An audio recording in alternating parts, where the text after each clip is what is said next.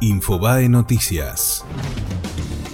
Volvieron a caer la industria y la construcción. Después de dos meses de leve recuperación, los índices de actividad del INDEC registraron sendas caídas de 4,3% y 3,5% en marzo. Las expectativas contractivas no cambian la confianza que tienen en Hacienda de una pronta reactivación.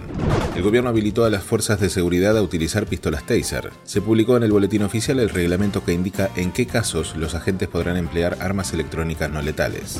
Hoy se pagan 1.600 millones de dólares del Bonar 24. En el equipo económico confían que las cancelaciones de deuda ayudarán a bajar el riesgo país, aunque saben que la principal variable que hoy afecta a los precios de los bonos es política por la gran incertidumbre electoral. Hugo y Pablo Moyano adelantaron que no van a participar de la convocatoria del gobierno. Los líderes del sindicato de camioneros cuestionaron los allanamientos a la sede del gremio y apuntaron contra el gobierno nacional. Hugo Moyano aseguró que los errores que comete el presidente los paga la gente. Vélez eliminó a Lanús y será el rival de Boca en los cuartos de final de la Copa de la Superliga. El Fortín ganó 2 a 0 con tantos de Leandro Fernández y Agustín Bouzat y avanzó de fase con un global de 4 a 1. El próximo domingo, como local, el equipo de Heinze jugará ante el Ceneice el duelo de ida de los cuartos.